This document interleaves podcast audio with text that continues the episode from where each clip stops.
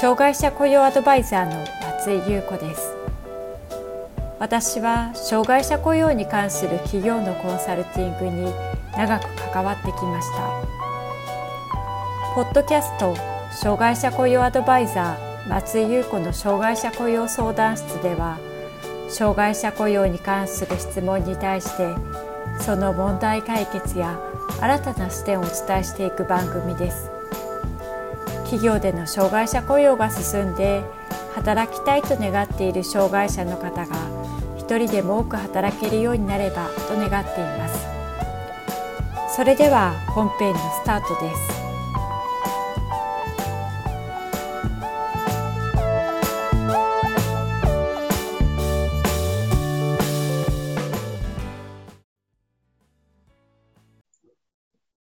障害者雇用 .com の松井です。障害者雇用で増えている精神障害。ただ、精神障害と一言で言っても、精神障害にはいろいろな障害、症状が含まれます。今回は精神障害の主な病気の症状や特徴について見ていきます。また、精神障害の人には精神保健福祉手帳が交付されますが、これがどのような手帳なのかについて説明していきます。障害者雇用促進法では、精神障害について、障害者のうち精神障害があるものであり、厚生労働省令で定めるものを言うという定義を行っています。そして、この規定を受けた厚生労働省令で、次のように対象者を示しています。一つ目が精神障害者保健福祉手帳の交付を受けているもの。二つ目が統合失調症、躁うつ病、または転換に罹患しているもののうち、症状が安定し、就労が可能な状態にあるもの。この定義に当てはまる人が、障害者雇用促進法上の精神障害者となります。障害者雇用促進法では、精神障害には発達障害が含まれることを明示しています。障害者雇用促進法上においては、その他の心身の障害にある人も適用対象としていることから、今話した精神障害者保健福祉手帳の交付を受けている。または統合失調症、躁うつ病、または転換に罹患していて症状が安定し、就労が可能な状態にあるの定義に当てはまらない精神障害者も法の適用対象となることがあります。しかし基本的に障害者雇用における精神障害者とは精神保健福祉手帳の交付を受けており、統合失調症、躁うつ病、転換などの症状がある人のことを示すことが多くあります。精神保健福祉手帳とはどのようなものでしょうか？精神保健福祉手帳の交付は精神保健及び精神障害者福祉に関する法律に基づいて行われます。この法律は精神保健福祉法と略称で呼ばれることが多くあります。精神保健福祉法では、精神障害者はこの法律により、統合失調症、精神作用物質による急性中毒、またはその依存症、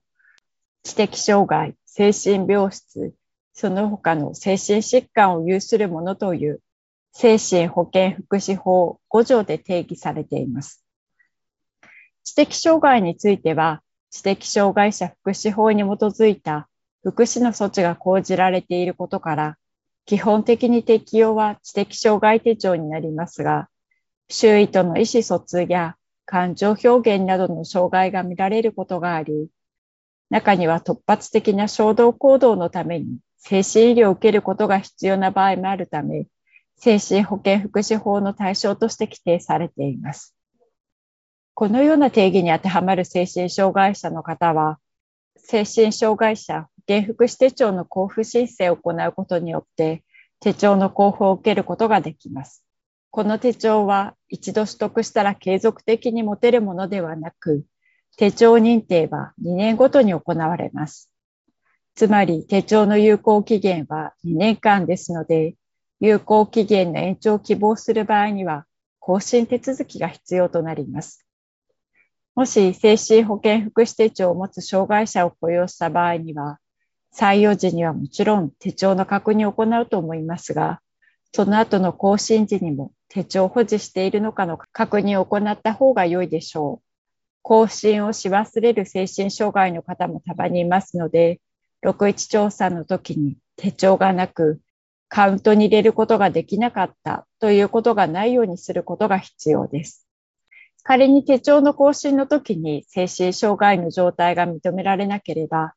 精神障害者保健福祉手帳の更新がされないこともあります。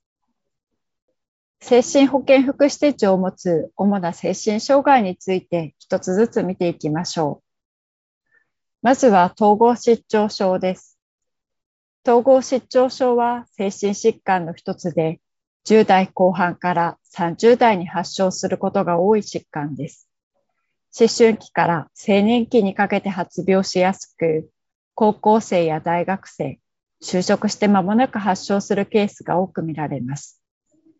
特徴的な症状としては、幻覚や幻聴、被害妄想があります。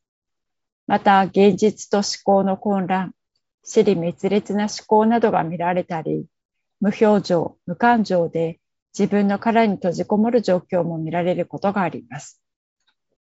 具体的な症状は主に次のものです。幻聴や幻覚、被害妄想、現実と思考の混乱、死理滅裂な思考、無表情、無感情で自分の殻に閉じこもる。幻聴や幻覚、被害妄想などの陽性症状と感覚が鈍ってしまう陰性症状があり、就労できる状態になるのは陰性症状になってからと言われています。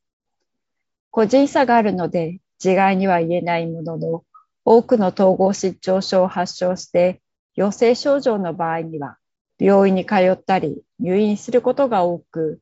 症状が安定して日性症状になってから就労移行支援事業所などに通って就労の準備をすることが多いようです。症状は個人差がありますが、薬などの治療により陽性症状が改善しても病気になる前と同じ状態になることは難しいと言われています。就労の場面で気をつけたい点は、コミュニケーション能力が低下しているので、被害的に受け止めたり、相手の感情に気づかないなどの状況が見られることです。このようなことが原因で、対人関係づくりに支障が出ることがありますので、周囲の理解が必要になってきます。また、気持ちをコントロールする能力が低下したり、いつも緊張を持ち続けてしまいやすく、疲れやすい、ストレスに弱いという点もあります。職場や仕事に慣れるまでは、ある程度時間的にも業務的にも余裕を持たせて行った方が良いでしょう。続いて見ていくのが転換です。転換は反復する発作がある慢性的な大脳疾患で、原因不明の突発性転換と脳の障害や傷が原因の症候性転換があります。転換の大半は子供の頃に年齢依存的に発病し、発作を持ったまま青年成人期を迎えるとされていますが、大人になってから発症するケースもあります。転換発作は一時的なものですが、反復することもあります。発作は突然起き、患者自身が発作中の状況がわからないことが多いと言われています。また姿勢が保てなくなったり、意識がなくなることがあるので、発作がある時には静かなところで横にしたりするなど安静にすることが大切です。基本的に薬物治療を行っていますので薬の飲み忘れをしないように本人が管理できるとともに発作が起きた時にどのように対処してほしいのかを事前に確認しておくことが大切です。続いて見ていくのがうつ病です。うつ病は気分障害の一種であり、抑うつ気分、意欲、興味、精神活動の低下、焦燥、食欲低下、不眠、持続する悲しみ、不安などを特徴とした精神障害です。感情面に注目することが多くありますが、感情面のみではなく、身体症状が現れるのも特徴です。一日中気分の落ち込みがありますが、特に朝方がひどく、夕方にかけて軽くなっていく傾向があるようです。また、睡眠障害は、ほとんどの患者が訴える症状で、全く眠れない、寝ついてもすぐに目が覚める、朝早く目が覚めるなどのタイプがあります。また、食欲が低下し、味気なく感じ、体重が減少することがあります。しかし一方で、睡眠欲と食欲が異常に高まり、寝すぎや過食になる人もいるようです。その他の症状としては、性欲減退、疲労、倦怠、鈍調、頭痛、めまい、便秘、下痢などが見られることがあります。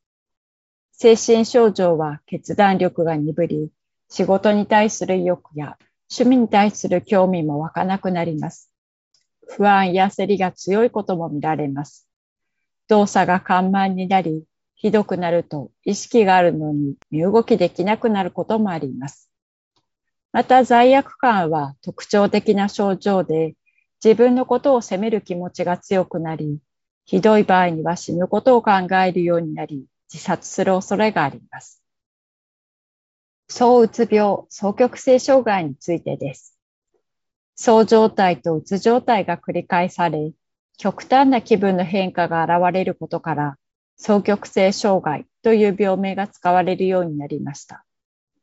躁状態では気分が高揚して非常に活動的になるので、気分が爽快で自信に満ち溢れたり、超能力があるなどと古代妄想を抱くようになることがあります。仕事などでもバリバリこなしていたりするので、周囲からは精神状態が厳しいことに気づかれないことが多くあります。また本人も自覚がないことが多くあります。一方で自尊心が高まり、無遠慮で傲慢な態度をとったり、些細なことに激怒したりして、対人関係の問題も起こしやすい状況が見られます。睡眠欲が減少してあまり眠らなくなり、一つのことに集中できず、注意や関心が次々と変わる状況も見られます。治療法としては薬物治療が中心で、抗精神病薬と気分安定薬を併用することになります。精神作用物質による急性中毒、またはその依存症。精神作用物質による急性中毒、またはその依存症は、精神作用物質の摂取によって引き起こされる精神及び行動の障害を指します。精神作用物質には、アルコールなどの嗜好品、麻薬、覚醒剤、コカイン、抗精神薬などの医療医薬品が含まれます。直接精神作用物質の影響によるだけでなく、例えばアルコールに関しては、大量摂取によって脳機能が破壊され、記憶が低下したり、睡眠障害、うつ病、依存症、認知症などに罹患する可能性があります。また、アルコール依存症になると、離脱症状として不眠、高血圧、頭痛、発汗、吐き気、手や指の震えなどのほか、重症になると、原子、幻聴、記憶障害などが見られることがあります。まとめです。障害者雇用促進法における精神障害について見てきました。基本的に障害者雇用における精神障害者とは、精神保健福祉手帳の交付を受けており、統合失調症、躁うつ病、転換などの症状がある人のことを示します。精神保健福祉手帳の交付は、精神保健福祉法に基づいて行われています。精神保健福祉法では、統合失調症、精神作用物質による急性中毒、またはその依存症、知的障害、精神病室、その他の精神疾患を有すると定義しています。また、精神保健福祉手帳は、一度取得しても継続的に持てるものではありません。手帳認定は、2年ごとに更新することが必要になっています。障害者雇用にすぐに役立つ3つの動画をプレゼントしています。障害者雇用に次のような悩みがある人におすすめです。障害者が働くための新たな業務を切り出すのに苦労している。障害者雇用に初めて取り組むので何から手をつけてよいかわからない。障害者雇用を行うことに対して社内の協力や理解を得られない。3つの動画では次の点をお伝えしています。障害者の業務の切り出しのポイント、社内で障害者雇用の理解を浸透させていくための方法、人事部門ができる社内の障害者雇用をサポートする方法、関心のある方は下の概要欄から登録してください。定期的に企業の障害者雇用に役立つメルマガを配信しています。詳しくは概要欄からご覧ください。障害者雇用相談室ではあなたの会社の障害者雇用に関する相談を受け付けていますこんなことが聞きたいというテーマや内容がありましたら障害者雇用 .com のホームページにあるアドレスへお寄せくださいお待ちしております。